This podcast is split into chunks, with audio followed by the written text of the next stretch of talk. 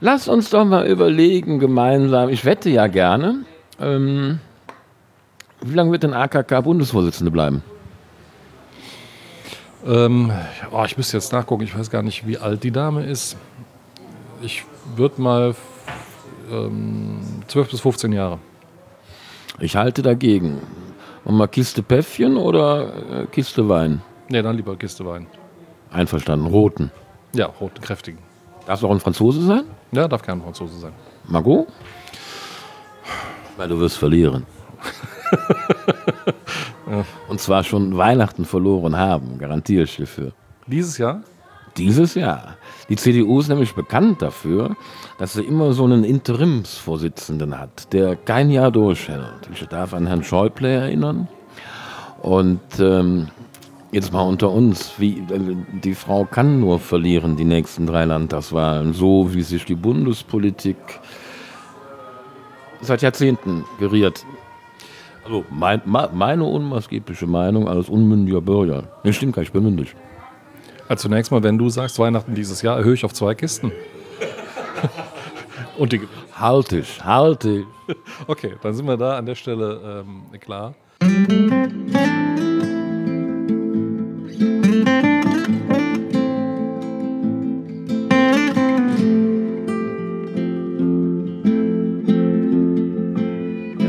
Herr Bürgermeister, ich waden he und waden und waden. Aber ich will ja nicht meckern. Herzlichen Dank. Schön wäre, wenn du jetzt ein Stückchen hier rüber kommst, weil ich habe die Schärfe auf die Kerze gelegt. Jetzt sitzt du richtig. Jetzt guck mal, ja genau. Ähm, vielen Dank für die Einladung. die Freude ist ganz auf meiner Seite. Ist da Ironie oder gar Sarkasmus? Ist mir völlig fern. Tschüss, Herr Stoffel. Ähm, warum treffen wir uns gerade hier? Ich meine, das wäre dein Vorschlag gewesen. Oh Mensch, Herr Bürgermeister. Konzept von dem Podcast, weswegen wir uns hier treffen, ist, dass wir uns immer an einem Raum, an einem Ort mit äh, starker emotionaler Bindung des Gastgebers treffen. Also, ich habe es nur mal so vorgeschlagen, weil ich dachte, du bist ja nicht hier, könnte ich ja täuschen. Nee, ich bin doch gerne hier. Wir können, um, um, wir können umziehen. Ne? Der, Udo, der, der, der macht halt nichts. Müssen wir aber nicht. Wir können hier bleiben. Alles gut. Ja, netter Ort. Nett im Sinne von kleiner Bruder von oder. Nein, nein, wirklich schön. Ein Ort zum Wohlfühlen, ist schon richtig. Warum? Ähm, ja, weil ich auch schöne Erinnerungen an diesen Ort habe. An gut Welche? Äh, private. Sollen die privat bleiben? Ja, ich denke schon. Ist ja schön, dass wir uns privat treffen. Komm, erzähl. Nee, war alles, alles super hier. Hm? Ein Versuch wert, komm. Eindeutig, eindeutig, ja. Auch wenn du Gastgeber bist. Ne? Ich zahle gerne selbst die Rechnung. Ich würde dich sogar einladen, wenn das nicht vielleicht, das ist, ist das dann Bestechung? Darfst du ja nicht, oder? Ja, da gibt es ja Wertgrenzen und. 2,50 Euro oder? Nee, ich denke, so ein Glas Wein dürfte drin sein. Rot? Ja, ja, gerne. Hm. Wir hätten gerne noch einen roten Wein. Hast du einen speziellen Wunsch? Was habt ihr denn? Also, ich könnte Ihnen ein Tempranillo anbieten, ein Spätburgunder und ein Bordeaux. Nehme ich den ersten. Okay. Gut, hätten wir das auch geklärt. Den, den ich immer habe, keine Ahnung, wie der heißt. Ich habe mir den vom Herrn Dieber, nee, der heißt ja Hachenberg, empfehlen lassen beim ersten Mal. Das schmeckt mir. Und ich, also im Alter wird man ja wertkonservativ, ne? Manche auch jünger. Ja, ja, aber selbst die linken Säcke, wie ich es einer bin, werden im Alter wertkonservativ. Habe ich gelernt von meinem ersten, nee, stimmt gar nicht, zweiten oder dritten journalistischen Mentor, dem Dirk Hütchen. Auch ein Kölner Gewächs, wie wir beide. Auch Schersig, aber Ports. Also eigentlich ja, eigentlich gar nicht Köln. Eigentlich Rheinisch-Bergischer Kreis. Aber es gibt ja den wunderschönen Satz, vielen Dank. Wer, ist das nicht Rhein-Sieg-Kreis? Nee, das äh, Ports war mal Rheinisch-Bergischer Kreis. Ehrlich? Bis, bis in den tiefen Süden, kurz vor, kurz vor Florenz ging der Rheinisch-Bergische Kreis? Ja, ja, ganz klar. Kommunale Gebietsreform 75. Aber es gibt ja den schönen Satz, wer in seiner Jugend kein Sozialist war, hat kein Herz. Wer es im Alter noch ist, hat keinen Verstand. Ist, ich glaube, also nach meinen Informationen sind da sogar Jahreszahlen mit verknüpft. Wer mit 20 kein Kommunist ist, hat kein Herz. Wer mit 40 immer noch einer ist, hat kein Hirn. Winston, Sir Winston Churchill, glaube ich. Bin ich überfragt. War das auch ein äh, Christdemokrat? Er war ein Konservativer, ob er jetzt Christdemokrat war, ich glaube, das, da hätte er sich selber nicht mit assoziiert. Hätte ja sein können. Lass mal erstmal Prost sagen. Schön, dass man zusammensitzen und so jung kommen wir nicht mehr. Ja, den muss man auch in einem raushauen, sonst ist der scheiße. Ne? Wenn man ins Stocken kommt, ist immer doof. So jung kommen wir nicht mehr zusammen. Danke. äh, ich sage es nochmal, also nur für den Fall, dass du es vergessen haben solltest. Der denn hier lehen? Egal. Also, ähm, so peinliche Situationen wie die jetzt zum Beispiel für mich, die können wir rausschneiden. Ne? Es, ist, ähm, es geht kein Wort in der Öffentlichkeit, wenn du da nicht vorher dein explizites Platzett zu jedem hast. Okay, habe ich verstanden. Mit den Bildern ist das ähnlich. Das ist das größere Problem, ja. Ist kein Problem, ist nur eine Aufgabe. Ja, ja, gut. Also ich habe äh, ja durch zwei Wahlkämpfe einen Fotografen kennenlernen dürfen, der hat eine wunderbare Gabe. Der kann Fotos machen, die mir gefallen, obwohl ich drauf bin. Wie geht das denn? Er ist ein Zauberer, ein Künstler. Der hat Photoshop, der hat bestimmt Photoshop, oder? Nee, der hat ganz viel Talent und ganz viel Erfahrung und äh, ganz viel Charakter. Jetzt kriege ich schon wieder feuchte Handinnenflächen. Ich kann unter dem Druck nicht arbeiten. Könntest du mir einen Gefallen tun und vielleicht einmal kurz das Mikro nehmen und äh, dich selbst für Leute vorstellen, die, sagen wir mal, zum Beispiel in Kleinmachnow wohnen und im Rheinisch-Bergischen Kreis so jetzt direkt nichts zum Tun haben, dann hätte ich in der Zeit Zeit, eine zweite Kamera aufzubauen. Ja, so lange wird das aber nicht dauern mit der Vorstellung. Ich, ich, äh, ich will mir gar nicht so viel Zeit lassen. Also ich fange mal an. Mein Name ist Lutz Urbach. Ich bin äh, 52 Jahre alt, verheiratet, äh, glücklicher Familienvater von drei Kindern. Meine Hobbys sind äh, zeitlich relativ eingegrenzt, aber ich spiele gerne Gitarre, ich lese gerne, bin wahnsinnig gerne und an allererster Stelle mit meiner Familie, mit Freunden zusammen. Und beruflich arbeite ich bei der Stadt Bergisch Gladbach. Und jetzt folgt eine Pause.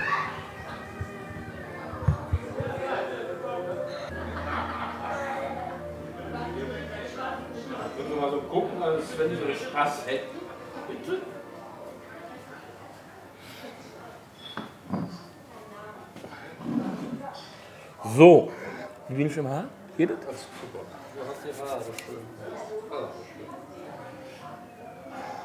Kamera läuft, Ton läuft, Klappe. Der Bürgermeister, der Letzte. Bitte? Der Bürgermeister, der Letzte. Denn wir treffen uns heute hier, muss man ja dazu sagen, weil wir zeitversetzt senden.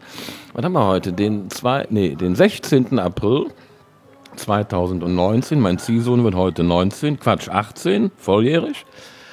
Äh, ist aber jetzt genau eine Woche nach dem kleinen Bömpchen, was du hast platzen lassen. Ich wundere mich gerade, dass du nicht mit deinem Ziehsohn zusammen bist heute, wenn der 18 wird. Das liegt daran, dass der in Bremen mit seinem Rüschchenvater feiert. Okay, dann verstehe ich das. Ähm, ich bin kein Bombenleger. Nein, Pla- Platzenlasser.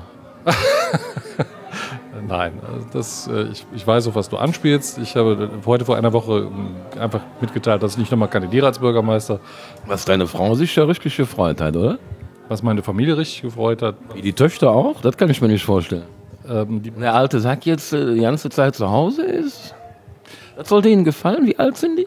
ähm, der Große ist 20, der Mittlere 16, die Kleine wird jetzt 13. Das arme Mädchen. Nö, gar nicht das arme Mädchen. Aber ich kann dir erzählen aus dem Tütchen, dass wir ähm, im November, als der Große 20 wurde, abends essen waren und da kam das Gespräch auf die Frage einer erneuten Kandidatur und ich habe es nicht angesprochen, sondern die Kinder waren es und alle drei sagten, Papa, hör auf. Warum? Also was waren deren Gründe? Also Bürgermeister ähm, zu sein in Bergisch Gladbach ist eine ganz, ganz spannende Aufgabe, Warum? weil man viel bewegen kann, weil es eine tolle Stadt ist. Aber wo viel Licht ist, ist eben auch äh, Schatten und ähm, die Beanspruchung ist schon nicht zu wenig. Und das kriegen die Kinder auch mit. Und die kriegen mit, dass der Papa wenig zu Hause ist und ähm, oft in Eile. Und das ist vielleicht auch nach dann zehn Jahren mal der Wunsch, wenn es anders wäre. Das Mädchen kennt es gar nicht anders, oder? Ich war ja dann drei, als du angefangen hast hier, oder? ist lustig, das. Ich habe vor einiger Zeit mal mit ihr darüber gesprochen, ob sie sich noch daran erinnern kann, dass ich mal nicht Bürgermeister war. Kann sie tatsächlich nicht. Ja, natürlich nicht. Ja, ähm, Und jetzt willst du uns ernsthaft verkaufen, dass der Wunsch deiner Kinder für dich der ausschlaggebende Impuls war? Nein, natürlich nicht. Ja. Sondern? Die ausschlaggebenden Gespräche habe ich natürlich mit meiner Frau geführt, ähm, die mir jetzt über 20 Jahre den Rücken frei hält. Ich bin ja vorher schon acht Jahre Beigeordneter, also Wahlbeamter gewesen. Und ähm, 20 Jahre? Seid ihr verheiratet oder zusammen? nee, wir sind fast 20 Jahre verheiratet. Jetzt verstehe ich das auch, was du eben sagtest, mit dem in der Jugend schon konservativ. Genau, genau. Ähm, ja, und von daher ist das über die Zeit gereift, die Entscheidung. Und ist auch jetzt alles gut. Wir sind eine Woche, äh, seitdem ich es gesagt habe, und ich fühle mich sehr wohl damit. Warum? Weil es schon. Ich finde das herrlich, dass ich mal den Vierjährigen raushängen lassen kann. Warum? Ja, ist ziemlich anspruchsvoll, der Job, muss man schon sagen. Weil ich. Jetzt habe ich aber Ironie vernommen. Kann nicht sein. Ja. Ähm, bin halt in den letzten Wochen und Monaten ziemlich häufig gefragt worden und äh, für mich war das Datum ziemlich stark gesetzt, weil mir sehr wichtig war, dass ich meinen Kolleginnen und Kollegen aus der Verwaltung das selber sage im Rahmen der Personalversammlung und das Datum habe nicht ich festgesetzt. Jetzt habe ich ja, also die, die Volksseele brodelt ja ein wenig, ne, wie man im Bürgerportal lesen kann, in den Kommentaren unter der Meldung, dass du nicht mehr kandidieren wirst. Habe ich Freitag gelesen, Freitag früh. Und ähm, ich bin ja relativ neu hier im Dorf. Also ich wohne auch nur im Unterdorf, nicht im Oberdorf. Und ähm, da ist mir alles aus dem Gesicht rausgefahren. Gut, dass da keine Kamera gelaufen ist. Ich muss mal dazu sagen, das weiß ja jetzt auch nicht jeder. Im, Im Bürgerportal steht eine lange Meldung, dass du nicht mehr kandidierst. Und darunter waren Freitagmorgen geschätzte, gefühlte 98 Kommentare, wovon 97 mit der Sache nichts zu tun hatten. Ich habe es nicht gelesen. Sei froh. Oh, das ist ja ganz, das ist ja ganz böse. Da muss ich ja von vorne anfangen zu erzählen. Ich, ich höre mich auch gerne selber reden. Pass auf, drunter steht, ähm, ich sag jetzt mal, Stichwort Ganai Tikva. Ach, ja. Okay. Also das sagt mir ja jetzt nicht so viel. Ähm, ich habe am Rande mitgekriegt, dass es einen Verein gibt. Ich wusste auch bis zu diesem Freitag nicht, dass es eine Ortschaft in Israel gibt, die Ganai Tikva heißt und quasi Partnerstadt von Berchtesgadenbach ist. Richtig? Ist absolut richtig, ja. So, und mit diesem Verein gab es wohl im Spätsommer letzten Jahres, wie soll ich sagen, äh, Reibungswärme. Also als Wärme habe ich das nicht empfunden. Hitze? Ne, auch nicht als Hitze. Aber Naja, lass mich mal kurz ähm, erzählen, was in diesen Kommentaren steht. Also da, das fängt an mit einer Dame und einem Herrn, äh, die sozusagen dieses Fass von August wieder aufmachen. Was ja, also egal was da jetzt gelaufen ist, wer Recht hat, wer Unrecht hat, was immer passiert ist, äh, im Fußball ist das Nachtreten, da gibt eine rote Karte. ähm, ja, ich möchte gerne rot. Nee, das reicht. Ähm, ja, reicht mir erstmal. Ähm, dann ist zur Seite gesprungen dir ein Herr, was jetzt peinlich für mich ist, ich habe den Namen nicht drauf, ich glaube, es ist der SPD-Fraktionsvorsitzende. Wie heißt der hier nochmal? Waldschmidt, Klaus Waldschmidt. Nee, dann ist es der SPD-Chef, wie heißt der? Äh, das ist, glaube ich, Andreas Ebert. Keiner von den beiden war es, meine ich. Ich glaube aber ein SPD-Mensch, ähm, der, der anfängt mit den Worten, dass er nicht im Verdacht stünde, dein Freund zu sein, aber, oder jedenfalls nicht mehr dein Freund zu sein, aber das, was ähm, diese beiden Herrschaften von dem Verein da ausgepackt haben, irgendwie sich, ja, wie soll man sagen, das gehört sich nicht. So, und dann ging es aber, ich glaube, 43 Kommentare weiter. Ich übertreibe ein bisschen, wahrscheinlich waren es nur 20. Jedenfalls hat das bei mir den Impuls ausgelöst, mal ein bisschen zu recherchieren, was ist denn da überhaupt passiert. Da habe ich dann mitbekommen, dass meine neue Heimat auch noch eine Partnerstadt in Palästina hat, was ich grandios finde. Hast du da etwas mit zu tun? Ja, es sind tatsächlich die beiden Städtepartnerschaften, die jetzt in meiner Amtszeit ähm, gegründet wurden. Beide. Ja, beide. Herzlichen Glückwunsch, Hut ab, habe ich schon. Ähm, aber du hast ja, Rede, du, du, hast ja Redebedarf. Ich, ich äh, halte mal das Mikro hin, weil mir fällt gerade keine Frage ein. Also ich äh, fange mal kurz an. Ich möchte keine rote Karte bekommen, deswegen trete ich nicht nach. Ähm, aber ich erzähle einfach, dass das ist mein Glas, glaube ich. Ist aufgefallen. Ja. Ähm, Ich habe Reaktionen aus unserer Partnerstadt bekommen. Ähm, ganz, ganz warmherzige, freundliche von der Bürgermeisterin dort und anderen Ansprechpartnern, die sehr schade finden, dass ich nicht nochmal kandidiere. Und wir haben uns äh, dann aber hin und her geschrieben, dass unsere Freundschaft, die Liebe, die zwischen uns besteht, dadurch nicht beeinträchtigt wird und dass wir weiter in Kontakt bleiben. Punkt 1. Punkt 2. Ähm, das ist vielleicht auch ganz interessant. Es, äh, war die zweite deutsche Stadt überhaupt mit einer Partnerstadt in Palästina. Wann war das? Ähm, die erste Stadt war 1995 Köln mit Bethlehem. Und als ich Bürgermeisterkandidat war 2009, äh, lernte ich äh, eine Gruppe von engagierten Bürgerinnen und Bürgern ähm, in Bergisch Gladbach kennen, die sehr intensive Kontakte nach Bejala, der Stadt in äh, Palästina, schon pflegten. Und so wie Bergisch Gladbach, nein, so wie Köln direkt neben Bergisch Gladbach liegt, so liegt Bethlehem direkt neben Bejala. Das heißt, als ich das erste Mal da war, habe ich das erkundet. Ähm, wenn ich dort die Abrahamsherberge nach dem Frühstück verlasse, brauche ich zu Fuß 35 Minuten, stehe ich an der Geburtskirche in Bethlehem. Wow, das muss schön sein. Ich war noch nie da, aber ich will da hin. Es gibt jedes Jahr Bürgerreisen. Kannst Ach, wie, wann, wo, was musst du tun? ähm, da wird es technisch. Ich gebe dir die Kontaktdaten, die Ansprechpartner. Ja, aber ich dachte mir, vielleicht ist das für die anderen Bürgerinnen und Bürger auch von Interesse. Also vielleicht nur ganz kurz den, den, den, den, den wie sagt man, ähm, das Prozedere, was erfüllt werden will. Ähm, ich würde übers Internet gehen. Ähm, wenn man Bejala Bergisch Gladbach eingibt, kommt man auf die Seite des äh, Partnerschaftsvereins. Jetzt Personen zu benennen, macht keinen Sinn, weil es, dort stehen personelle Wechsel an. Einfach das ist ganz pragmatisch jetzt der Punkt. Als der Rat damals dann äh, beschlossen hat, diese Städtepartnerschaft in Palästina ähm, zu machen, hat der Rat auch beschlossen, dass es sinnvoll ist, sich auch um eine Partnerstadt in Israel zu kümmern. Wann war das jetzt nochmal?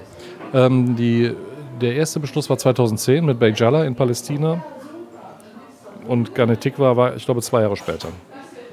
Also ich finde, also ich habe das noch nie gehört. Ich habe mich jetzt allerdings auch noch nie für Städtepartnerschaften interessiert, aber ich finde es grandios. Aus beiden, darf man bei Palästina schon Staat sagen? Eigentlich nicht, oder? So politische Bewertungen. Ne? Jedenfalls also au- aus beiden Konfliktgebietskörperschaften äh, sich Partner zu suchen, ist also ja Hut ab.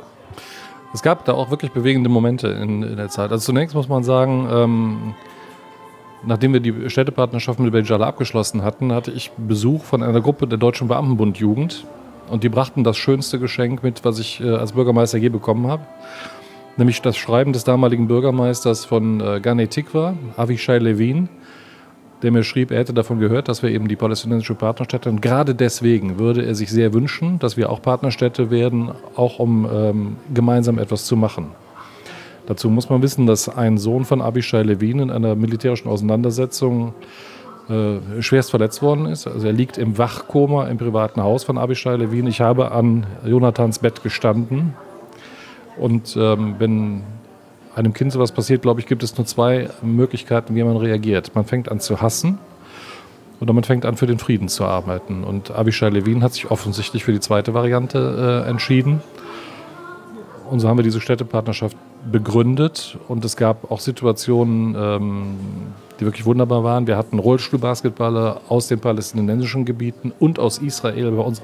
Wer, Entschuldigung, nochmal noch mal wiederholen bitte, weil man hört sonst nicht. Ihr habt zwei Rollstuhlmannschaften. Wir hatten ähm, Rollstuhlbasketballer hier. Und die Rollstuhlbasketballer kamen zum Teil aus äh, den palästinensischen Gebieten, zum Teil aus Israel. Und in der Fußgängerzone in Bergisch Gladbach gab es ein Rollstuhlbasketballspiel. Die haben aber nicht gegeneinander gespielt. Die haben in einer Mannschaft gegen eine deutsche Rollstuhlbasketballmannschaft äh, gespielt. Und Das, war schon, das waren schon bewegende Momente. Das glaube ich. Krieg Gänsehaut. Ich habe ich hab jetzt noch eine Frage. Also mir ist die von eben wieder eingefallen. Ähm, ist auch erstmal gar keine Frage. Äh, ich habe dann deinen offenen Brief gelesen an die Frau, hilf mir, Hemming. danke. Äh, ich habe Ihren Brief noch nicht gelesen, äh, interessiert mich auch nicht wirklich so sehr. Äh, das, was du geschrieben hast, finde ich grandios. Also vor dem Hintergrund dessen, was ich in den Kommentaren gelesen habe. Also das ähm, äh, Antisemitismus ist in Deutschland ganz sicher was ähm, hochsensibles und aber genauso sicher bin ich der Meinung oder der Auffassung wie du, dass wenn man sie bei jeder noch so futzeligen Kiste auspackt, die Antisemitismuskeule, dass man der Sache damit einen Bärendienst erweist. Das ist so. Ne? Das ist wie die alte Geschichte, wenn man ständig Feuer ruft, dann äh, hört nachher keiner mehr drauf, wenn man es wieder dann ruft, wenn es wirklich brennt. Kindern sagt man sowas ja, ne? Ja. Ja, soll, soll jetzt auch nicht zum Hauptthema werden. Ähm, der Verein ist, also ich habe eine, eine, eine Politikerkollegin von dich im, ich glaube, Januar gebeten, mir einen Kontakt herzustellen. Die hatte da auf ihrem Facebook-Profil zumindest noch äh, was mit dem Verein zu tun und irgendwie ist das nie dazu gekommen. Jetzt begreife ich langsam, warum es nicht dazu gekommen ist. Ähm, lass uns doch noch mal kurz über das Bürgermeisteramt sprechen, das ja in einem Jahr ungefähr dann Stand heute vakant sein wird. Gibt es einen oder eine, die schon mal Hütchen in den Ring geworfen hat? Nee, nicht, dass ich wüsste. Warum nicht?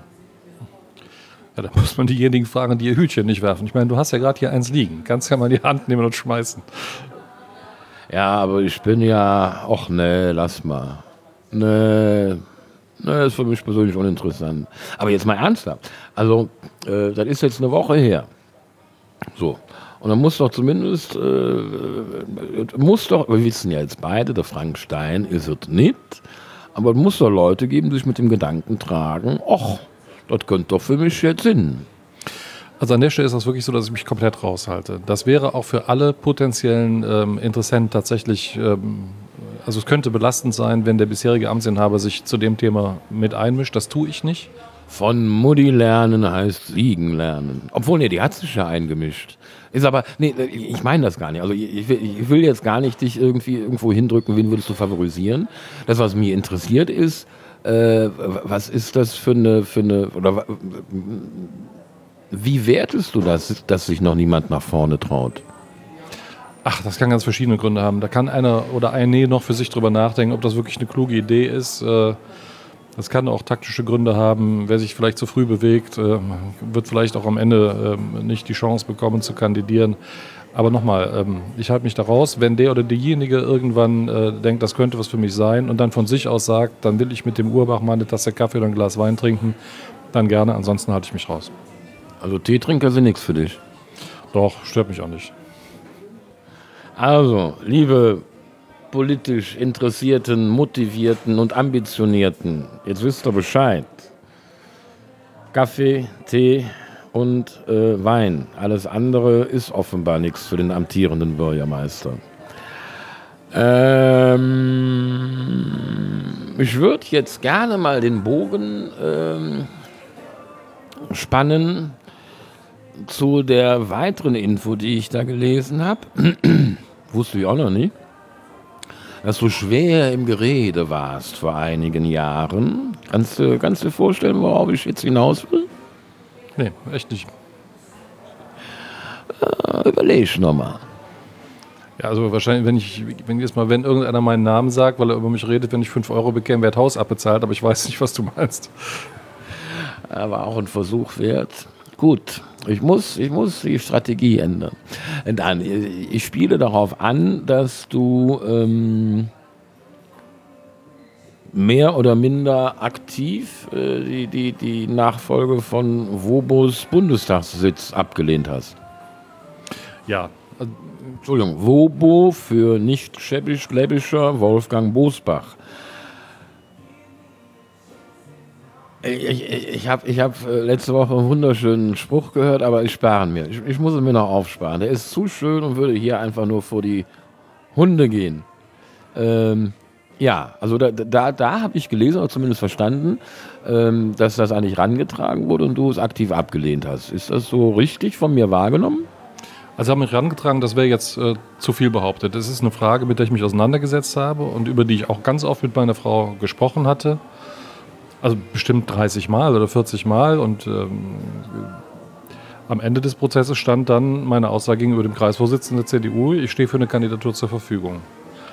Und nachdem ich dem Rainer Deppe das an einem Donnerstag gesagt hatte, haben äh, Tanja und ich in der Nacht darauf so gut wie nicht geschlafen. Äh, und sie ging morgens ins Bad und während sie im Bad war, habe ich gedacht, das ist alles Quatsch, ich bin gar nicht mit dem Herzen dabei. Und Tanja kam aus dem Bad und sagte, weißt du was, Schatz, lass bleiben. Das ist aber ein sehr schönes Timing, oder? Ja, aber es war genauso, wie ich es gerade erzähle. Und ich habe dann auch ähm, noch zwei Telefonate geführt und habe dann für mich eine kurze Pressemitteilung formuliert und habe dann gesagt, ich habe für mich entschieden, dass es das nicht ist. Und das war auch ganz, ganz genau richtig so, für mich. Äh, tu mir einen Gefallen, nimm noch mal kurz das Mikro. Ich muss hinten die Kamera noch mal anstellen, weil die nach so einer halben Stunde automatisch aussehen. Ist halt äh, begrenzte Technik, hat Vor- und Nachteile. Aber in der Zeit könntest du ja vielleicht kurz ausführen, was für dich die Beweggründe waren. Also was hat diesen Impuls gegeben, nicht mit dem Herzen dabei zu sein? Ich muss feststellen, dass sich die Antwort nicht interessiert, sonst müsste ich das ja nicht erzählen, wenn du weg bist. Ja, die Beweggründe habe ich damals auch geschrieben. Ich äh, hätte mir nicht vorstellen können, 22 Sitzungswochen in Berlin zu verbringen und damit getrennt zu sein von meiner Familie. Also es waren die Menschen und die anderen Menschen, von denen ich mir nicht vorstellen konnte, sie dann nicht mehr zu sehen, war mein, mein wirklich engstes Team im Rathaus. Das hätte mir einfach zu leid getan. Und deswegen war die Entscheidung für mich genau richtig, äh, das nicht weiter zu verfolgen. Nee, nee, ich habe das ausgeführt, was ich ausführen wollte. Jetzt musst du wiederkommen. Ich dachte, ich könnte mir vielleicht noch ein Zerrätschen machen. Gut, ähm, bist, du, bist du sicher, dass ich nicht nachfragen und nachhaken sollte? Hast du alles Wissenswerte gesagt darüber jetzt? Also wenn du noch Fragen hast, kannst du die gerne stellen. Leider gut, leider gut, Herr Bürgermeister. Lass uns doch mal überlegen gemeinsam, ich wette ja gerne, ähm, wie lange wird denn AKK Bundesvorsitzende bleiben? Ähm, oh, ich müsste jetzt nachgucken, ich weiß gar nicht, wie alt die Dame ist. Ich würde mal ähm, 12 bis 15 Jahre. Ich halte dagegen. Und mal Kiste Päffchen oder äh, Kiste Wein? Ne, dann lieber Kiste Wein. Einverstanden, roten. Ja, roten, kräftigen. Darf es auch ein Franzose sein? Ja, darf kein Franzose sein. Margot? Weil du wirst verlieren. Und zwar schon Weihnachten verloren haben, garantiere ich dafür. Dieses Jahr? Dieses Jahr. Die CDU ist nämlich bekannt dafür, dass sie immer so einen Interimsvorsitzenden hat, der kein Jahr durchhält. Ich darf an Herrn Schäuble erinnern. Und ähm, jetzt mal unter uns, wie, äh, die Frau kann nur verlieren die nächsten drei Landtagswahlen, so wie sich die Bundespolitik seit Jahrzehnten geriert. Also mein, meine unmaßgebliche Meinung als unmündiger Bürger. Nee, stimmt gar nicht, ich bin mündig. Also zunächst mal, wenn du sagst, Weihnachten dieses Jahr, erhöhe ich auf zwei Kisten. Und die halt ich, halt ich. Okay, dann sind wir da an der Stelle ähm, klar. Ich glaube nicht, dass man, da, dass man äh, da aus der Vergangenheit Dinge für die jetzige Situation ableiten kann. Richtig ist, dass wir eine Verschiebung im Parteiengefüge haben, die ich ganz schlecht finde. Also ich. Äh, Wo siehst du die Ursachen dafür? Ich wollte erst noch kurz sagen, was ich schlecht finde. Also ich freue mich immer, wenn die CDU 15 Prozent vor der SPD äh, liegt. Aber ich freue mich auch, wenn die SPD 35 Prozentpunkte hat oder 30 zumindest. Ich finde äh, das besorgniserregend, was aus der SPD geworden ist. Das meine ich ohne einen Hauch von Häme oder irgendwas. Das ist nicht gut. Ähm, ich finde, dass die, die Politik ist auch immer falsch. Und die Menschen, die ähm, auf der politischen Bühne Gewicht haben, noch nicht den richtigen Umgang mit der AfD gefunden haben. Das ist, ähm, da wird mir noch zu wenig inhaltlich gestellt. Auch wenn das sehr, sehr mühsam ist, aber das eröffnet einfach an, de, an, diesem, äh, an diesem rechten Rand äh, Chancen, von denen ich mir sehr wünschen würde, dass sie nicht eröffnet würden. Danke, sehe ich ganz genauso. Aber ähm, wo siehst du die Ursachen? Warum? Lass uns doch mal überlegen, ähm, äh, welcher Moment war die Empfängnis des Babys AfD? Wann war das unvermeidbar, dass diese Partei geboren wird? Das kann ich nicht beurteilen, wann, wann die geboren wurde und was. Ja, ich will, ich will ja auch nichts Wasserfestes, juristisch verwertbares. Ich will einfach nur eine Meinung. Nein, ich glaube, es gab eine Situation, die sie hat erstarken lassen. Und das war natürlich die Flüchtlingssituation 2015, 2016. Ähm, aber da gab es sie doch schon längst. Genau, deswegen ist das nicht die Geburtsstunde, sondern das ist einfach die, die Stunde, die, glaube ich, ähm, dieses Erstarken möglich gemacht hat. Ne? Weil es natürlich mit Belastungen für die Menschen in Deutschland verbunden war, die unvorbereitet kamen. Äh, da waren ja auch hier in Bergisch Gladbach Maßnahmen auf die Studenten notwendig. Wie viele Asylanten haben wir hier bekommen? Oder Asylbewerber, muss man ja korrekterweise sagen, glaube ich. Flüchtlinge, ne? Flüchtlinge. Ja, Flüchtlinge, Asylbewerber, Asylsuchende. Ähm, die Gesamtzahl lag so bei 1600, 1700 in der Hochzeit, wobei ähm, ich erzähle das ganz kurz, das macht nämlich die Dramatik deutlich, die wir damals hatten. Am 1. Juli 2015 hatten wir 627 Geflüchtete zugewiesen bekommen und saßen in unserer Taskforce zusammen, im Krisenstab und. Wer war da alles drin? Verschiedene Fachdisziplinen. Und der zuständige Kollege sagte dann, es kann sein, dass wir Ende des Jahres bei 1000 sind. Und haben alle gesagt, das kann nicht sein. Das kann nicht sein. Das ist völlig unvorstellbar. Und wir waren Ende des Jahres bei 1500. Also es war viel dramatischer noch als angenommen. Ähm, und damals saßen eben Fachbereich Soziales, äh, Rechtssicherheit, Ordnung, Hochbau, Schulverwaltung, Sportverwaltung zusammen, weil wir händeringend nach Möglichkeiten suchten, einfach die Menschen ähm, trocken, sicher, satt unterbringen zu können. Ja, ähm, weiter? Oder fertig? Nee, ja, da könnte ich jetzt, da könnte ich jetzt 20 Minuten zu reden, aber ähm, das wird dann einfach auch zu viel. Das haben wir alles nur geschafft, weil wir im Haupt- und im Ehrenamt Kräfte freigesetzt haben, von denen ich vorher vielleicht geahnt habe, dass wir sie haben würden. Ich habe es nicht gewusst. Wie ist die Lage jetzt? Ja, die Lage ist jetzt äh, so, dass man es also wir, haben jetzt keine akuten Sorgen mehr. Wir kriegen immer noch Zuweisungen im relativ geringen Maße. Wir haben jetzt die Situation, dass wir die befristet genehmigten äh, Flüchtlingsunterkünfte ähm, neben der IGP und ähm, hier in Lückerath im Karpark auflösen müssen mit der Zeit. Also die an der IGP mit Ablauf Juni diesen Jahres. Und warum? Das war damals eine Sonderregelung im Baurecht. Man konnte diese Einrichtungen nur für drei Jahre genehmigen. Und ähm, ich hatte zunächst damals angenommen, dass das nochmal verlängert würde. Das ist aber nicht der Fall. Und es wird auch funktionieren. Ähm, aber das ist einfach eine, eine befristete, Genehmigung, befristete Genehmigung, die nur möglich war. Und wie macht man jetzt weiter? Was passiert mit den Leuten, die jetzt noch da sind? Also die beiden Einrichtungen sind deutlich nicht ausgelastet, was auch den riesen Vorteil hat, dass wir keine Enge haben, wenn man in jedem Zimmer dann tatsächlich zwei Menschen unterbringen muss und die Privatsphäre verloren geht, dann führt das zu einer anderen Atmosphäre, als wenn das ähm, etwas weniger dicht belegt wird. Das ist der eine Punkt. Der zweite Punkt, ich habe jetzt die Kollegin nochmal, die sich darum kümmert, ähm, gefragt. Es ist sowieso so, dass im Schnitt 50 Menschen im Quartal aus diesen Unterkünften umziehen, woanders hinziehen. Und das passt dann ziemlich genau. Dann werden die mit diesen Zeiten, die ablaufen, dann auch leer sein. Also gutes Timing, wieder mal ja, man tut was, manchmal kommt Glück dazu, manchmal kommen die richtigen Menschen dazu, die helfen und dann kriegt man die Aufgaben auch gelöst. Also andersrum als wie in diesem legendären Fußballspiel, wo wir erst kein Glück hatten und dann noch Pech dazu kam? Das stimmt, das war sehr anders. Also 2015, 16 ähm, war das also bei meinen 30 Berufsjahren, über 30 Berufsjahren die größte Herausforderung. Und dann waren Menschen um uns herum, die geholfen haben, alle Probleme so zu lösen. Schon grandios eigentlich, oder? Hat mich glücklich gemacht, ja.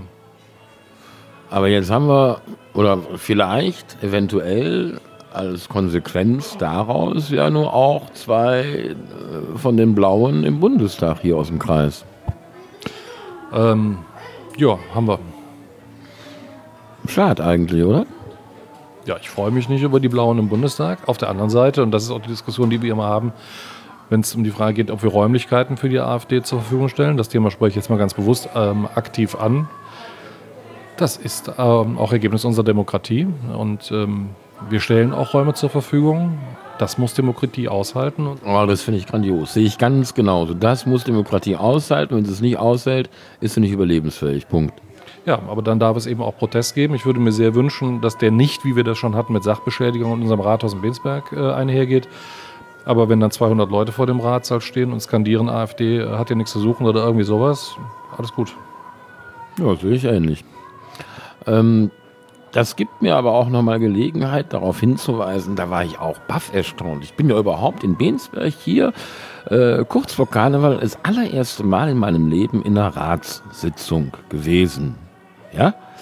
Und habe kurz vorher von mir Watzerweg gehört und gelernt, dass, ich weiß nicht mehr genau die Prozentzahl, die er genannt hat, aber gefühlt erinnere ich 90 Prozent aller Ratsdamen und Herren äh, im im, im, im ursprünglichen Wortsinn Amateurpolitikerinnen sind. Also Freizeitpolitiker und Politikerinnen. Ich glaube, es sind 100 Prozent. Ach, du ahnst es nicht. Ähm, gut. Äh, gut? Also von 63 Menschen, die bei Ratssitzungen im Ratssaal sitzen und abstimmen dürfen, wird einer dafür bezahlt, das bin ich. Die anderen bekommen kleinere oder mittlere oder auch größere Aufwandsentschädigungen. Manche machen äh, Verdienstausfall geltend, manche gar nicht, sondern die machen das einfach so.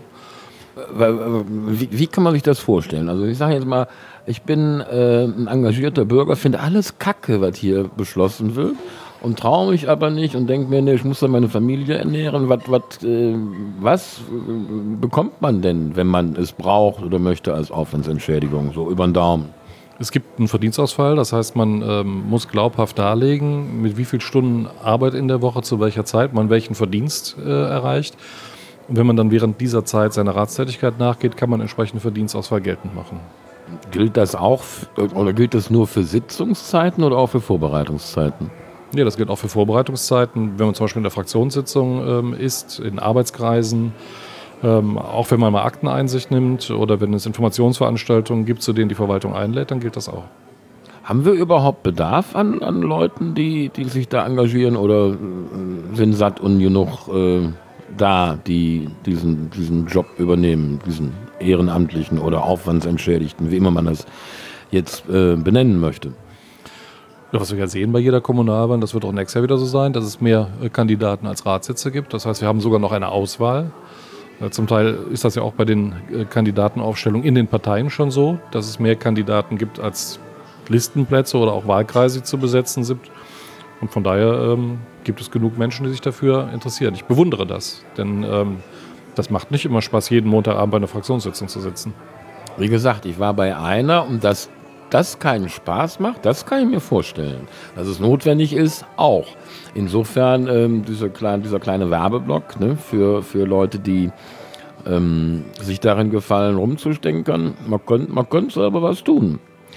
Ähm, wie, ich habe mich gefragt, was für, was für Beträge bewegen diese Leute? Also wie hoch ist der, der äh, sagt man Etat? Das, Haus, der, der, Haushalt. Wie, wie groß ist der Haushalt von Berchtesgaden? Grob 300 Millionen Euro. Hammer. Alles von Amateuren. Das wird ja, also ja, Amateur. Also Amateur heißt ja übersetzt Liebhaber. Es ist äh, negativ konnotiert, aber gar nicht so gemeint. Ja, es ist, ist technisch richtig, Amateur, aber ähm, die Fraktionen arbeiten zumindest die größeren arbeitsteilig und das bedeutet dann schon, dass die ehrenamtlichen Ratsmitglieder sich in die Themen sehr tief einarbeiten und auch äh, in ihren Fachgebieten eine hohe Kompetenz aufbauen. Das bringt mich zu einer anderen Frage. Wir kommen von Hölzen auf Stöckskin, aber es ist schön. Also mir gefällt es. Ich hoffe, also du, du wächst zumindest rein physiognomisch und mimisch nicht den Eindruck, als würdest du hier dich zwingen, sitzen zu bleiben. Wie viel Zeit hast du überhaupt mitgebracht? Ja, geht noch, geht noch. Danke, danke, danke. Bist du im Feierabend jetzt? Sehr schöne Frage. Ist das, ist das hier Freizeit oder ist, also da ich keine Arbeitszeiterfassung habe, ist es wurscht? Nein, es hat, hat noch einen ganz anderen Hintergrund. Mein erstes Gespräch habe ich mit Christian Lindner im Bundestag geführt und die ihm die gleiche Frage gestellt. Ähm, das war, da haben wir uns, glaube ich, zur gleichen Uhrzeit getroffen und dann hat er erzählt, dass er, ich glaube, um halb acht angefangen hat und dann aber noch einen Terminkalender bis 10 Uhr gefüllt hat und um halb zehn das erste Mal essen gegangen worden wäre sein. Also, also wir waren erste Mahlzeit am Tag abends um halb zehn. Das erklärt vielleicht äh, die ein oder andere Äußerung der jüngsten Vergangenheit im Zusammenhang mit Freitagen, die man so jetzt nicht nachvollziehen kann. Unterzuckerung hat schlimme Folgen manchmal. Ähm, ja, da bin ich jetzt sehr vorsichtig, weil ich in der Regel auch nicht frühstücke und oft auch nicht zum Mittag esse. Aber so ein junger Mann wie der Christian Lindner, der kann das bestimmt gut vertragen. Ja, der rudert ja auch. Wobei, da, da, das ist, ähm, glaube ich, mittlerweile echt fast der einzige in dieser ersten Reihe der Bundespolitiker und Bundespolitikerinnen, den ich feiern kann. Nicht, nicht, dass ich die FDP seit Müllermann nie wieder gewählt hätte. Nein. Aber das ist der einzige, den ich sehe, der einen geraden Rücken hat und ähm, ein Überzeugungstäter ist und nicht ein machtgeiler Karrierist. Der einzige? Nein. Der einzige, den ich sehe, ja. Also Wobo zum Beispiel ist auch einer, der klare Kante gezeigt hat gegen äh, Frau Merkel. Ich teile, glaube ich, keine einzige seiner Überzeugungen, aber dafür hat er echt meinen Respekt verdient. Gregor Gysi genauso und Norbert Lammert auch. So, und das sind die, die ich so auf meinem kleinen Schirmchen, kleinen Lückgerater-Schirmchen, so viel Zeit soll sein, hab. Wen gibt es denn? Oh, Dietmar Bartsch. Dietmar Bartsch kenne ich auch noch. Äh, wer, ist denn sonst noch begnadeter Redner und dem, wem nimmt man ein Format und, und, und, und eine Motivation und ein brennendes Feuer ab, wie es ein Herbert Wehner oder ein Franz Josef Strauß hatte? Gut, diese Debatten sind natürlich legendär. Ne? Da ist wirklich so, dass man manchmal abends noch am Rechner sitzt und denkt, das, das suchst jetzt nochmal, man gibt es in der Suchmaschine ein. Einen habe ich noch, Martin Sonneborn. ja, ein bisschen spezieller, okay. Ich weiß gar nicht, also der Bobo hat natürlich ähm, Qualitäten, das ist unglaublich. Ne? Also hochkomplexe Sachverhalte so auf den Punkt zu bringen, dass jedermann versteht, um was es geht, also das ist schon echt eine, eine unglaubliche äh, Begabung. Populist. Im klassischen Sinn, nicht wertenden ja. Sinn des Wortes. Ja, ja. Ja, da steckt aber viel mehr dahinter. Ne? Also da, den Verstand muss man erstmal haben, die Dinge dann äh, so zu formulieren. Ähm, ich weiß aber nicht, ob das das Einzige ist, was ich mir von Politikern wünsche. Ich mache momentan auf der Landesebene ganz andere äh, Beobachtungen und das gefällt mir unglaublich gut. Was denn? Wir haben derzeit eine Landesregierung, die zuhört, die reagiert auf Hinweise, die sie bekommt, wie ich das noch nie erlebt habe. Also auch nicht bei der damaligen schwarz-gelben Landesregierung, die wir hatten unter Rüttgers. Ähm, wir haben jetzt sogar ein Heimatministerium, auch in Nordrhein-Westfalen. Ja, da habe ich heute einen Heimatcheck bestellt, äh, beantragt, sagt man ja. Weißt du, was das ist? Nee. Würdest du gerne wissen? Nee, ich würde jetzt gerne noch was über die Landesregierung sagen. Kannst du danach erzählen? Also, weil Ina Scharrenbach ist ein super Beispiel. Ich weiß nicht, wie viele Stunden die nachts noch liest. Die ist in den Themen unglaublich drin. Staatssekretär Jan Heinisch ist der ehemalige Bürgermeisterkollege aus Heiligenhaus, aber auch ein Fraktionsvorsitzender Bodo Löttgen. Wenn ich da jetzt eine SMS schreibe, weil irgendetwas ist, dann kriege ich innerhalb von einer halben Stunde eine Antwort. Und das finde ich einfach fantastisch. Ich weiß nicht, wie die das Pensum leisten, aber es werden einfach auch Dinge, die vorher angekündigt waren, umgesetzt. Die äh, jetzige Landesregierung hat damals sehr scharf kritisiert, dass die frühere Landesregierung die Bundesmittel zum Thema Integration der Flüchtlinge nicht weitergeleitet hat. So Forderungen hat man immer gerne aus der Opposition. Aber jetzt, wo sie Verantwortung tragen, haben sie auch entschieden, dass die Mittel komplett weitergegeben werden. Und das finde ich einfach ähm, angekündigt geliefert. Und das macht einfach Spaß. Wie war die? Ja, kann ich verstehen. Habe hab ich eine Frage gestellt? Ist nie meine Art eigentlich. Okay, alles gut. Ja. Ähm, Heimatcheck ist, äh, finde ich, eine ganz tolle Sache.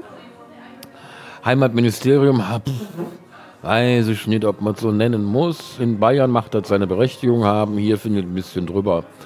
Aber gut. Ähm, Heimatcheck ist eine ganz tolle Sache. Da hat sich äh, irgendwer überlegt, wahrscheinlich in dieser neuen Regierung, ähm, dass man, dass es ganz viele Leute gibt, die ganz viel dolle Projekte machen können, wollen, könnten, wenn sie ein klein bisschen Geld bekommen. Also haben sie sich überlegt, 2000 mal 2000.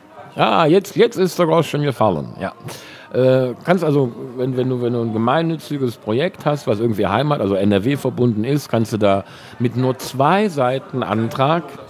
Kein Bürokratiemonster ist das, ne? Das kein Demokratiemonster, genau. Nee, Bürokratie, Bürokratie, genau. Äh, also selbst ich kriege das hin. Ähm, und es gibt aber, und das, deswegen schneide ich das auch an, also nicht nur um Leute zu ermutigen, die, die so, so Projekte haben und denen halt gerade irgendwie bis 2000 Euro fehlen. Das ist eine sehr gute Gelegenheit, äh, das einfach mal den, den, dem Regierungspräsidium Köln zu übermitteln. Und die bescheiden auch, ich habe das letztes Jahr auch schon mal gemacht, also seit 2018 gibt es es. Und äh, die bescheiden, glaube ich, innerhalb von einem Monat. Äh, ja, Nicken, Nicken reicht. Äh, es gibt aber darüber hinaus und auch mit, mit sehr viel mehr Futter unterlegt andere, also zwei an, für Vereine und für, für Körperschaften, für Kommunen. Also es gibt ein sehr umfangreiches, ich glaube, es sind vier, vier Bausteine insgesamt in diesem sogenannten Heimatpaket. Ich bin mit dem Begriff bei dir. Sind wir denn, haben wir das, also das, was die Kommune kann, ist die da dran oder, oder, oder, oder haben wir da keinen Zick für? Nee, haben wir, das ist ein Problem. Also äh, wir hatten im, im Stellenplan Entwurf hierfür Personal angemeldet, um das, ähm, um das umfangreicher nutzen zu können. Das ist in der Form noch nicht beschlossen worden, ähm, sodass wir derzeit das über die Pressestelle auf relativ schlanker Basis unterstützen. Aber das, den großen Wurf können wir da noch nicht machen. Wer wäre denn mein Ansprechpartner, wenn ich sagen würde, ich könnte mir vorstellen, da ein bisschen zuzuarbeiten? Ähm, das macht bei uns die Pressestelle. Hat die auch einen Namen? Also einen Menschen, der jetzt nicht in den nächsten zwei, drei Tagen wechselt, den du benennen könntest? Es sind mehrere Menschen und Menschinnen und die findet man. Menschinnen auch. Ich bin begeistert. Ja, ja, genau. Und das äh, findet man sehr leicht auf der Internetseite. Aber da wir gerade in der Ferienzeit sind und auch Menschen nicht da sind, wäre es jetzt falsch, einen Namen zu nennen. Den findet man nämlich dann im Zweifel gerade nicht. Einverstanden. Gut, dann haben wir das auch abgehakt. Dann, äh, wann ist eigentlich Wahl? Also wie viel, hast du schon einen Meter hängen?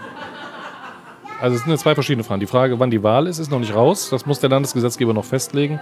Wird wahrscheinlich der September 2020 äh, sein. Ja, aber dann kannst du noch keinen Meter hängen haben, weil du ja gar nicht weißt, wann vorbei ist. Doch, das weiß ich, weil der Ablauf der Wahlperiode ist der 20. Oktober nächsten Jahres. Das ist rechtlich unabhängig von der Frage, wann genau die Wahl ist. Dankeschön, wieder was dazugelernt. Ich hoffe, die Information war gebührenfrei. Bescheid kommt. Hast du eigentlich zufällig oder vielleicht sogar mit voller Absicht äh, mein Gespräch mit dem Egenhard Kies gehört? Gar nicht gehört. Der hat dich ja über den grünen Klee gelobt. Ich habe es, wie gesagt, äh, nicht gehört. Ähm, er hat ein Knöllchen bekommen, weil er in seiner Straße vor seinem Haus im Halteverbot geparkt hat und mit der Begründung, dass der Hauseigentümer ja nicht aus seiner Ausfahrt rauskäme. Also in der speziellen Situation, einer gewissen Situationskomik nicht entbehrt. Ja, das finde ich überhaupt nicht komisch. Da gibt es ein Halteverbot, weil es sinnvoll ist. Und wer sich nicht dran hält, kriegt eine Knolle. Und da meine Kollegin, mein Kollege, die da unterwegs war, nicht riechen kann, wem das Auto gehört und ob der Besitzer des Autos vielleicht auch der Besitzer des Hauses oder der Nutzer des Hauses ist. Ja, aber man könnte doch, bevor man so ein Knöllchen ausstellt, vielleicht standardmäßig einfach mal eine Halteabfrage machen. Wo ist denn das Problem? Klar, man kann noch 5837 Sachen mehr mal äh, nachforschen, ob die Schwiegermutter vielleicht gerade irgendwas quersitzen hat. Zum Beispiel, ja. Ja, genau. Nee, nee machen wir nicht. Klingt so ironisch jetzt. Ich finde das gar nicht so eine schlechte. Also, wenn man mal drüber nach, kann man dann. Ha! Ha! Jetzt. Ich hätte es beinahe vergessen. Pass auf, pass auf. Noch eine technische Frage. Ähm, Im Grunde ist das jetzt quasi Bürgersprechstunde. Sowas machst du auch, ne? Irgendwie einmal im Monat in Refrat und so. Das geht im Wechsel. In Refrat, in Bensberg oder in der Stadtmitte. Und dann gibt es noch die Marktsprechstunde. Und äh, wie oft sitzt du da allein mit deinem Kaffee? Nee, das, die Termine werden vorher vergeben. Man ist gehalten, nicht gezwungen, aber äh, gehalten, sich anzumelden, damit einfach der Sachverhalt ein bisschen recherchiert werden kann. Sonst sitzt man unter Umständen da und es geht um eine spezielle Baugenehmigung. Und wenn man dann den Sachverhalt nicht vorher klärt, spricht man ein bisschen äh, undeutlich. Ähm, wir haben ja jetzt auch Europawahl demnächst. Ne? Sind wir uns einig, dass das eine Richtungswahl wird und eine, die. Also ich habe da aber auch Schmerzen, wenn ich an das Ergebnis denke. Und du? Ja, habe ich auch Bauchschmerzen, weil die. Gut, das reicht erstmal. Danke. Ich stelle das Glas gerade ab. Herr Oberbach. Ähm, ich stoße mich ein bisschen hier an diesem fürchterlichen Kriegerdenkmal. Und ich stoße mich auch daran, dass der Namensgeber dieses Platzes, wo das draufsteht, ab, ich glaube, 1933 bis in die späten 70er oder frühen 80er Jahre Ehrenbürger von Bensberg gewesen, geblieben ist. Wir reden, also ich rede von Adolf Hitler. Ähm, es heißt, dieser Platz Deutscher Platz. Und aber getauft wurde er in der Weimarer Republik als Friedensplatz. Also das ist das Thema. Können wir das nicht einfach mal wieder auf den Anfang zurückstellen, bitte? Oder zumindest deutsch-französischer oder europäischer Platz. Äh, Deutscher Platz es ist ein bisschen aus der Zeit gefallen, oder? Wie machen wir das? Wo müssen wir anfangen? Ich versuche es dann nochmal. Das ist das Thema Benennung von Straßen und Plätzen. Wir haben immer wieder Diskussionen, auch zum Beispiel über die Frage Hindenburgplatz. Ähm, äh, wir haben eine Agnes-Miegel-Straße in Refrath, äh, die äh, dann kritisch hinterfragt worden ist. Wir haben einen Weg gefunden, damit umzugehen, von dem ich persönlich glaube, dass er genau richtig ist. Die Straße wird nicht umbenannt in einen anderen Namen. Also bei Adolf Hitler ist das keine Frage. Aber es wird äh, darauf aufmerksam gemacht. Und zwar an den Straßenschildern selber äh, wird ein kleines Erläuterungsschild aufgehängt, dass bestimmte Dinge im Kontext mit dieser Person auch sehr kritisch diskutiert werden. Was wir jetzt seit, ich glaube, zwei Jahren ungefähr haben, sind QR-Codes, wo man mit seinem Handy den Code scannen kann und kriegt sofort eine ausführliche Erläuterung aus der Feder des Stadtarchivs, äh, warum man diesen Namen eben auch sehr kritisch sehen kann. Ja, gut, meine Ursprungsfrage war, ich wiederhole sie gerne nochmal. Wie können wir diesen Platz mal ordentlich umbenennen jetzt? Deutscher Platz ist irgendwie, also 45 ist schon weit her, brauchen wir eigentlich nicht mehr, oder? Also ist Europawahl, ist nicht Bundestagswahl, ist auch nicht Reichstagswahl. Das Reichstagsgebäude heißt noch so, da ist aber der Bundestag drin. Was soll der Quatsch? Nee, sehe ich jetzt anders als du. Ich finde da auch die Bezeichnung Deutscher Platz gar nicht falsch. Warum nicht? man muss eben nur dann auch darauf hinweisen, dass man so eine Platzbezeichnung auch kritisch diskutieren kann. Ja, man könnte doch einfach auch den ursprünglichen Namen nehmen, der vor dem Dritten Reich gang und gäbe war. Warum denn nicht? Könnte man, kann man. Wie würde man das denn angehen dann? Also an der Stelle gibt es ähm, eine Sache, die ist jetzt rein praktisch. Da muss man drüber nachdenken. Es gibt in der Regel Anlieger an diesen Plätzen die nur eine mäßige Begeisterung dafür haben, ihr Briefpapier wegzuschmeißen, ähm, äh, Führerschein Entschuldige mal, da, muss ein, der braucht ein neues PDF, wer braucht denn noch Briefpapier? Ich meine, außer der Verwaltung jetzt. Gibt es halt eben auch noch Leute, ne? Führerschein umschreiben lassen, Personal, was keine Ahnung, was alles, das ist nicht direkt praktisch. Das heißt, äh, es ist immer eine Entscheidung im Hauptfinanzausschuss, wie eine Straße äh, benannt wird oder ein Platz. Ähm, am Ende kann es dann Bürgeranträge geben und dann wird darüber befunden. Aber der Bürger oder die Bürgerin stellt den Antrag wo?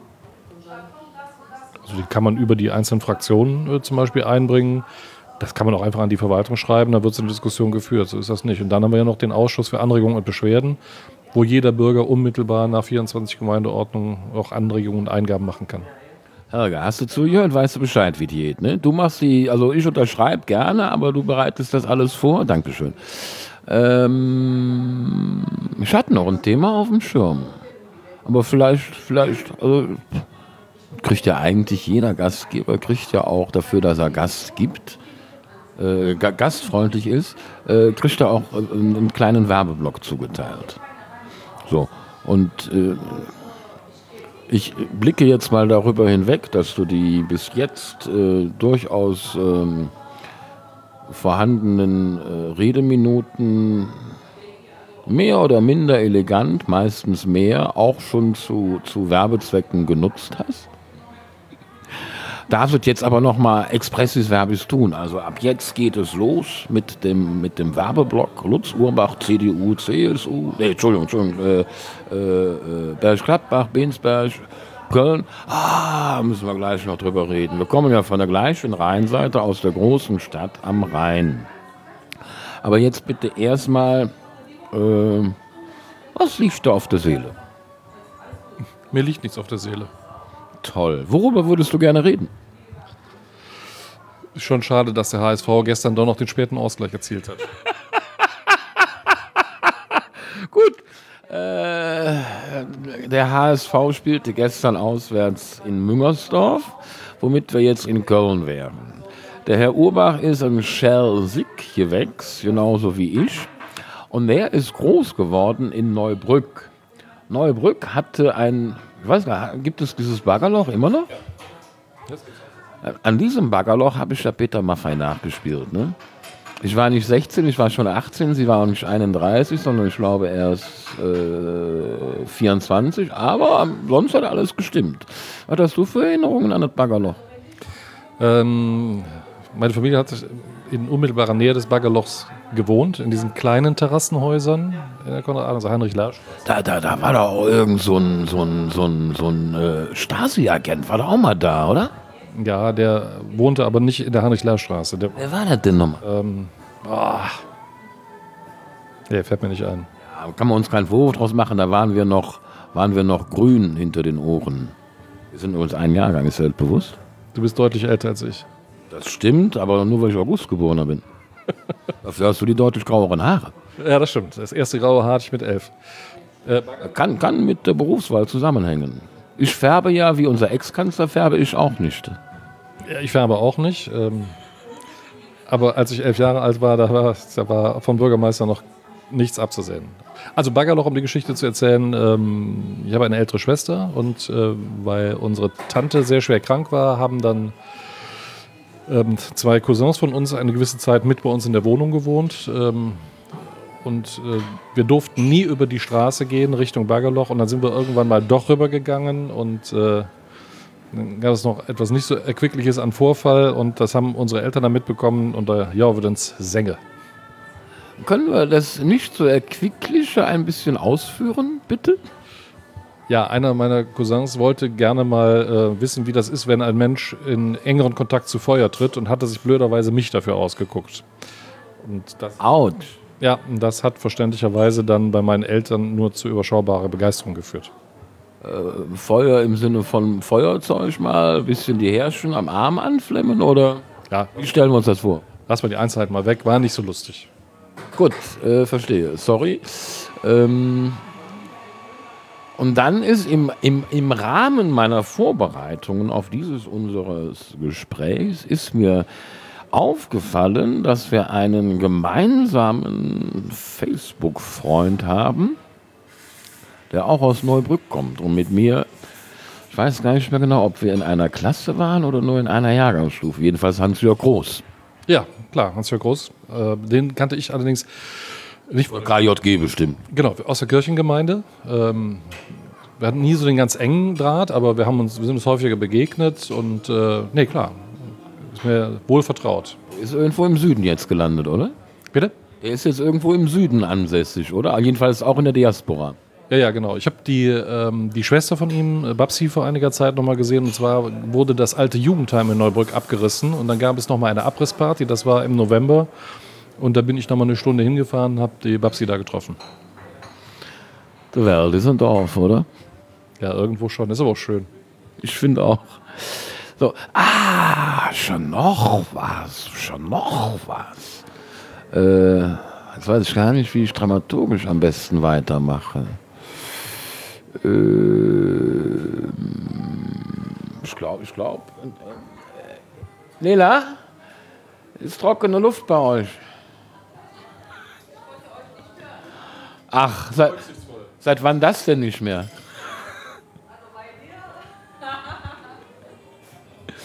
Ähm, danke. Da ist der Faden wieder weg, ne? Kaum, kaum ist der Alkohol weg, ist der Faden, äh, kaum ist, ist der Alkohol nicht mehr da, ist der Faden weg. Kannst du mir aus der Patsche helfen? Nee, das war jetzt gerade im Anschluss an Neubrück. Und Ja, kannst du einen Schwank aus der Jugend erzählen, den besten Witz, du oder den besten Witz, den du kannst? ich bin nicht geschwankt. Mein Lieblingswitz, jetzt muss ich mal ganz, mich ganz kurz konzentrieren. Ja. Gemeinsame Bekannte. Das ist jetzt ein bisschen traurig, aber ich muss überlegen, wen wir beide kennen. Hans-Jörg Groß, Äh, zum Beispiel. Also, ähm, Helga Niekammer, nee, ich brauche Jungs. Eddie Stoffel, Äh, okay, also fangen wir an mit Hans-Jörg Groß. Hans-Jörg Groß ist gestorben, kommt an die Himmelspforte und dann macht Petrus ihm auf und sagt, pass mal auf, Hans-Jörg, alles super, pass nur auf, du siehst ganz viele Wölkchen, tritt nie auf eine schwarze Wolke. Ich dachte, okay, weiß ich Bescheid.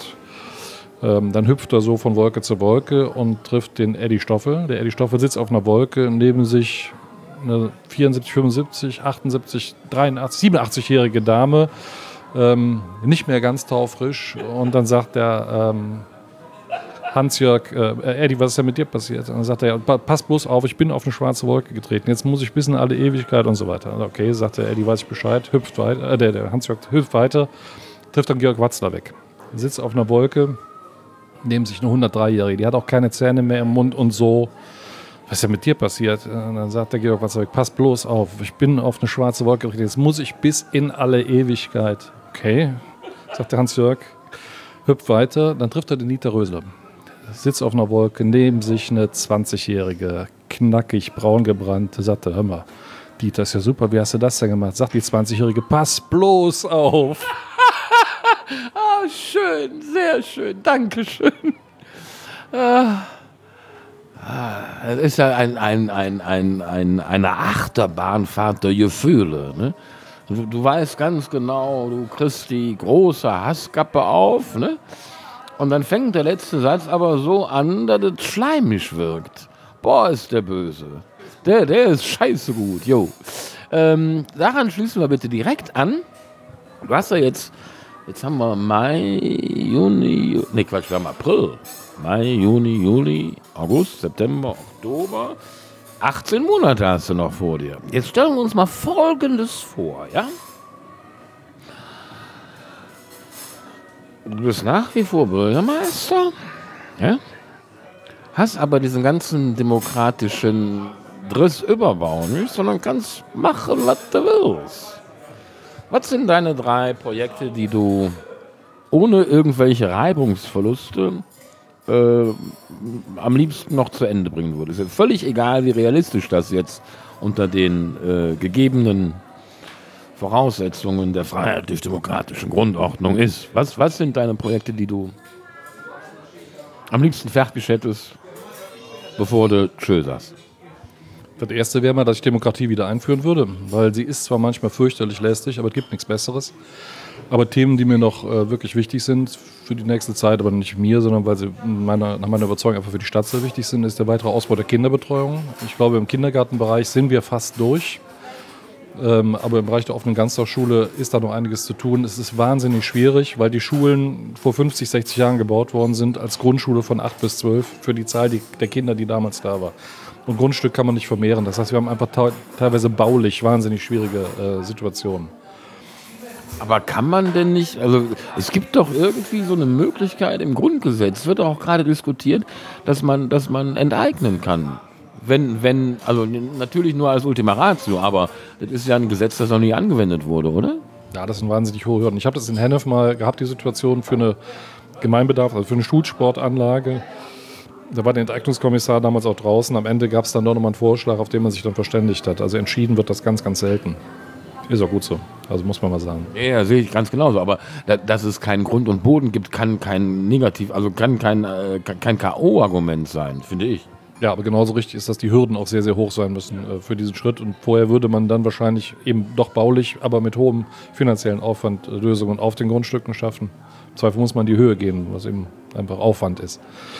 Ähm, das ist ein Thema, was mir wichtig ist. Das zweite ist einfach, ich glaube, dass wir zum Thema ähm, Stadtentwicklung mit dem Erwerb des Zandersareals einen, einen ganz wichtigen Schritt gegangen sind.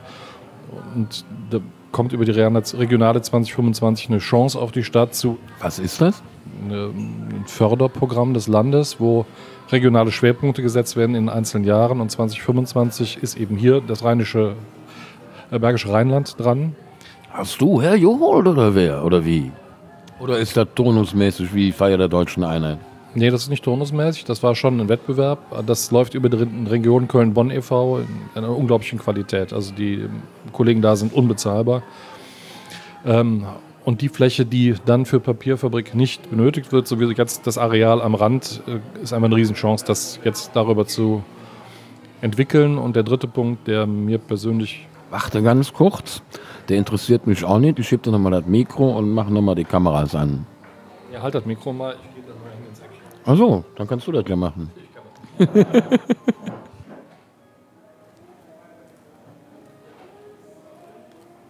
Ich ich bin echt froh, dass ich nicht mehr rauche. Das ist auch was, wofür ich dich beneide. Wie hast du das geschafft? Einfach aufhören. Einfach aufhören. Ha, ha, ha. Also ich hatte mir damals vorgenommen, einem, an einem bestimmten Sonntag aufzuhören zu rauchen, Warum? ähm, weil es leid war. Es ist nicht schön, sich jeden Morgen toten Vogel aus dem Mund zu räumen. Das schmeckt ja auch nicht wirklich, wenn man ehrlich ist. Ja, es- Toten Vogel aus dem Mund? Ich weiß gar nicht, worauf Sie anspielen, Herr Ober. ist einfach, ist einfach nur ekelhaft. So, und äh, ich hatte mir damals so eine Stange Zigaretten gekauft und ich habe die nicht mehr geraucht bekommen. Und dann ähm, Hast du für eine Marke geraucht? ähm, Westlight. So einer bist du, so ein Leitmensch. Verstehe. Cola Light trinkst du bestimmt auch, ne? Und Rotwein Light auch.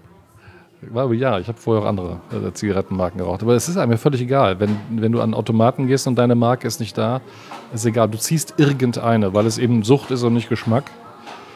Und ähm, ich habe es damals, wie gesagt, nicht geschafft. Und dann habe ich unseren Sohn, der war damals drei oder vier, ähm, genommen. Da haben wir die letzten Packungen aufgemacht, jede Zigarette durchgebrochen, in so eine Schüssel getan. Dann habe ich ihn ins Bett gebracht, habe aus der offenen Packung mir eine Zigarette genommen, habe die restliche Packung zusammengeknüttelt, mit in die Schüssel geschmissen, diese Zigarette angezündet, noch zwei Züge gemacht, ausgemacht und das war's. Und nie schwach geworden, nie in Bedrängnis gekommen, ja, nie. Nee, nie, weil ich einfach Wann war das? ähm, 2002. Ich hatte damals einen riesen Da waren wir beide noch jung und schön. Jungen, ja. Jetzt sind wir nur noch und. ja. Nee, ich war damals froh. Dann hätte ich Ja, glaube ich. Bin da echt neidisch. Ich würde auch, ich habe heute, ich bin zwischendurch runtergegangen nach Hause und äh, wollte mir den Tabak aus der Hosentasche ziehen, um mir eine zu rollen. Dann ist er plötzlich nicht mehr da. Du kennst das, ne? Schweißperlen auf der Stirn, Tremor. Ne? Wo ist der Tabak? Wo ist der Tabak? Du hast ihn doch eingepackt. Kann doch ja nicht weg sein. War aber weg. Also bin ich wieder hier hochgestiefelt, ist, ist ein steiler Berg hier runter. Ne? Zum Runtergehen finde ich toll und äh, über den Stadthüpfer bin ich froh, wenn es hochgeht. Musste ich jetzt aber zu Fuß gehen, weil ich war eine halbe Strecke nur. Und er kommt ja auch nur einmal die Stunde, ne? In, auch nur mitten am Tag. Könnte man, finde ich, auch mal ändern. Wenn man, wenn man sozusagen Bürgermeister im Auslaufen ist. Ne? Mir würde sowas gefallen. Ähm, und dann bin ich hier hoch und ich dachte, also hast du vielleicht, vielleicht auf Toilette aus, dem, aus, aus, der, aus der Tasche gefahren? Nix. Udo gefragt, hast du? Nee, hab ich nicht. Boah, was war ich sickig. Da dachte ich mir, gut, hörst du halt auf zu rauchen jetzt. Wenn du das Ding nicht wiederfindest. Ah, Gott sei Dank habe ich es wieder gefunden. Das lag da irgendwie um, um Trottoir, wo ich mich umgedreht habe, offenbar im blinden, wie sagt man, Fleck. Jedenfalls muss ich jetzt noch nicht aufhören, aber eigentlich will ich echt, ich glaube, ich höre dieses Jahr auf. Ja, ich habe schon zwei, dreimal aufgehört, aber stell die Frage nochmal, dann hören die Leute das auch. Hast du schon mal aufgehört? Länger? Ja, zweimal. Ähm, das erste Mal war ich Anfang 30, glaube ich. Und es, ich hatte eigentlich die richtig schwierige Phase hinter mir. Einen Monat war ich trocken und dann gab es eine Party. Ah, so ein Bier, lecker Bäffchen Kölsch, ne? Vielleicht war es auch ein Reisdorf Kölsch. Zahlt, Bäffchen zahlt ja keinen einzelnen Cent für den Pott. Warum eigentlich nicht?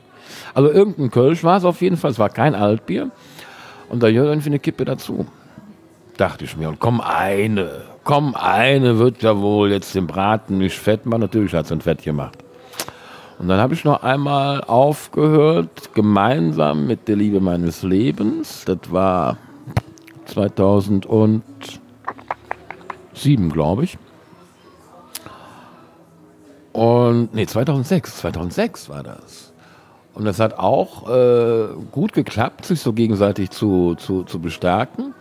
Und dann ist aber irgendeiner von uns schwach geworden und dann war es auch vorbei. Dann ist ein Dominoeffekt. Ne? Wenn du selber nicht für dich stehst so, und sagst, kriege ich hin, dann ist sowas äh, fatal. Aber ich glaube, dieses Jahr ist es wirklich soweit. Ich war jetzt Freitag, war ich bei unserem Herrn VHS-Leiter, der ja auch äh, ehemaliger Süchtiger ist. Und der hat mir Dinge erzählt, meine Fresse. Also die, die beiden Male, wo ich aufgehört habe, habe ich keinen körperlichen Entzug gespürt. Das war für mich nicht das Thema. Der, der psychische, ne? Also äh, ja, zum einen Gewohnheit, aber zum anderen, es gibt halt auch diese drei Zigaretten am Tag, die echt richtig klasse sind. Weil die erste zum ersten Kaffee, dann eine nach einem echt richtig leckeren Essen. Und die dritte ist nicht jugendfrei. Und da wir den FSK 18 Podcast jetzt schon hinter uns gehabt haben werden, wenn ne, wir jetzt auf Sendung sind. Ich mal, äh, FSK 6 finde ich auch gut. Ne? Muss, muss nicht immer so Dingens sein. Gerade hier in Bensberg ist das schwierig auch. Äh, jetzt bin ich auch irgendwie. Ich bin vom Thema abgekommen. Wir sind ja, du, du hast. Du, Du bist schon ein ganz ausgebuffter. Jetzt, jetzt rette die Situation mal. Nee, ist nicht mein Job. Ich, Scheiße gut. Der Sebastian Hempfling, der hat mir ja auch gut gefallen heute. Den habe ich noch nie gesehen. wer? Der Moderator hier für, für Eddie. Ja, ja, der ist, ist nett. Hm? Schon wieder nett. Herr Bürgermeister, schön ist, wenn Sie reden und das Mikro auf Sie zeigt. Ja, ich habe es nur nicht in der Hand, deswegen kann ich das so nicht steuern. Das können wir gerne ändern. Nein, nein, also nett ist kein negativ besetzter Begriff. Ich habe hier schon so ein bisschen Unterarm. Äh, ähm, äh, danke. Also es, es wäre sozusagen, es wäre indiziert. Also rein zwischenmenschlich jetzt schon.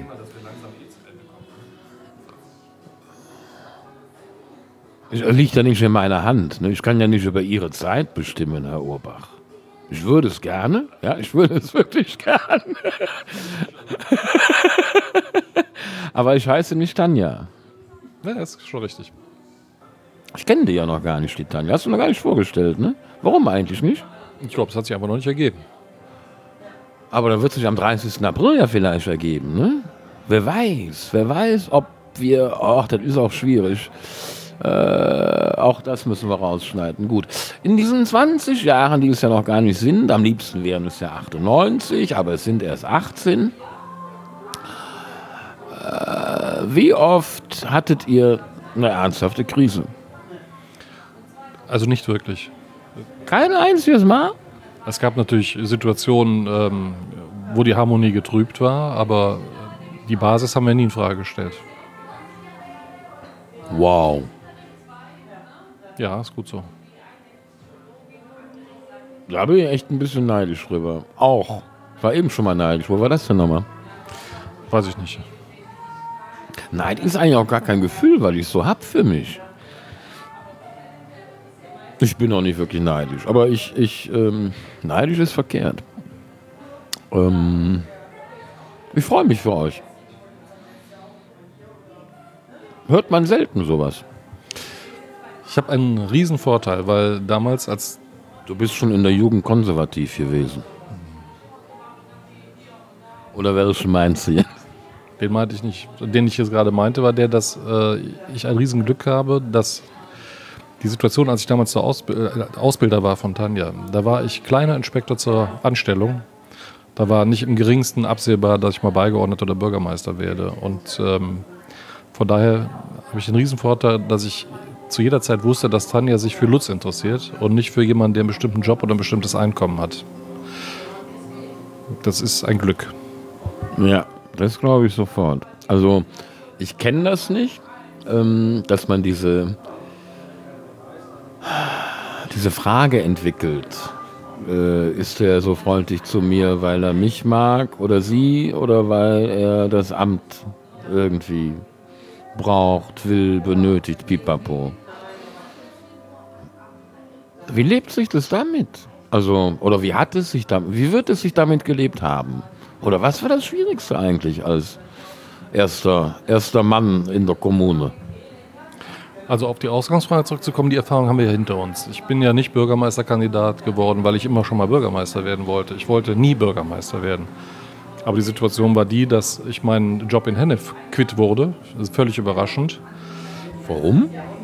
Weiß ich bis heute nicht. Ich habe es, als ich 50 wurde, nochmal versucht rauszubekommen, aber ähm, man hat mir die Frage nicht beantwortet. Ist schade, aber ich äh, verzichte jetzt auch darauf. Ähm, aber damals haben wir schon die Erfahrung gemacht, weil anderthalb Jahre vor Ablauf der Wahlzeit bekannt wurde, auch öffentlich bekannt wurde, dass ich nicht wiedergewählt würde. Bist du denn dann freigesetzt worden oder musstest du die anderthalb Jahre bis zum Ende durchrocken? Nee, ich habe den äh, Job bis zum letzten Tag gemacht. Das ist aber auch nicht schön, oder? Also wenn, wenn klar ist, dass du lame duck bist, ist das doch ein Scheißjob, oder? Ich komme nochmal zurück auf das, was ich erzählen wollte, weil die äh, Erfahrung war äh, schmerzhaft, aber extrem lehrreich, ähm, weil es fortan ab dem ersten Tag Menschen gab, die sich in keinster Weise mehr interessiert haben oder auch ihre Freundlichkeit abgelegt hatten. Und das war eben eine sehr gute Schule. Und wir haben uns hier vom ersten Tag an, wenn wir eingeladen wurden, immer gefragt, wer wird denn eingeladen? Herr Bürgermeister nebst Gemahlin oder Tanja und Lutz? Und ähm, wir geben uns keinerlei Illusionen ähm, hin, dass mit Ablauf der Amtszeit als Bürgermeister sich auch hier Dinge verändern werden. Ist aber nicht schlimm. Hört sich echt ziemlich cool und abgeklärt an. Ich würde jetzt nochmal ziehen, aber ich habe ihn ja schon längst gezogen.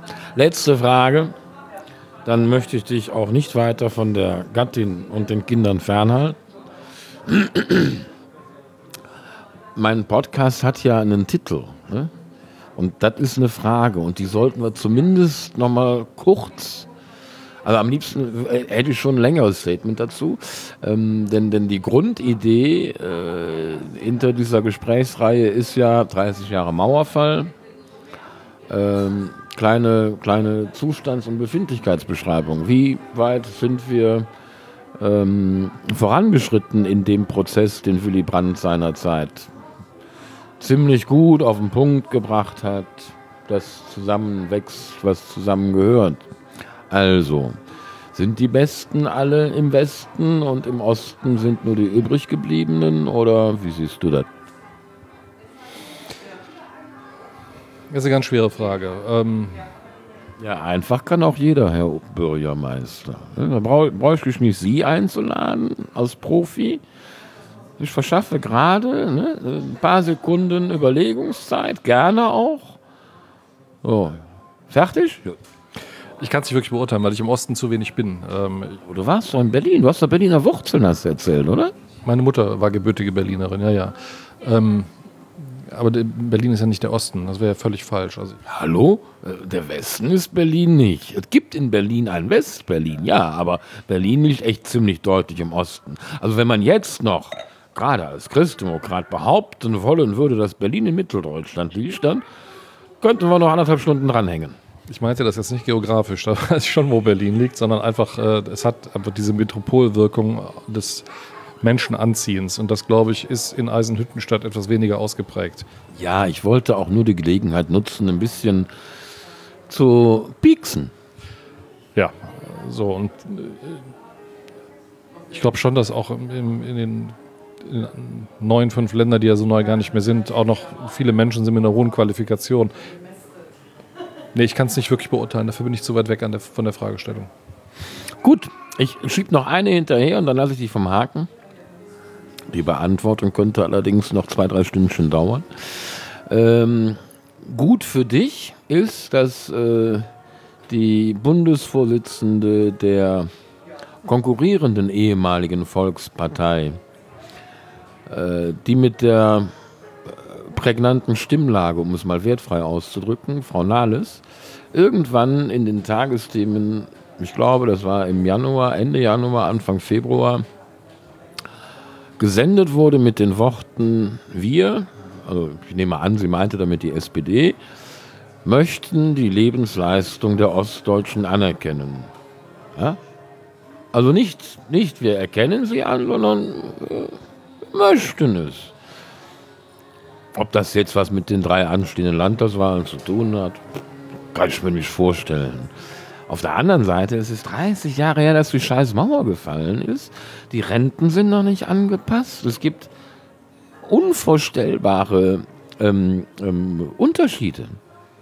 Wie, wie steht man als in der Jugend schon konservativer zu sowas?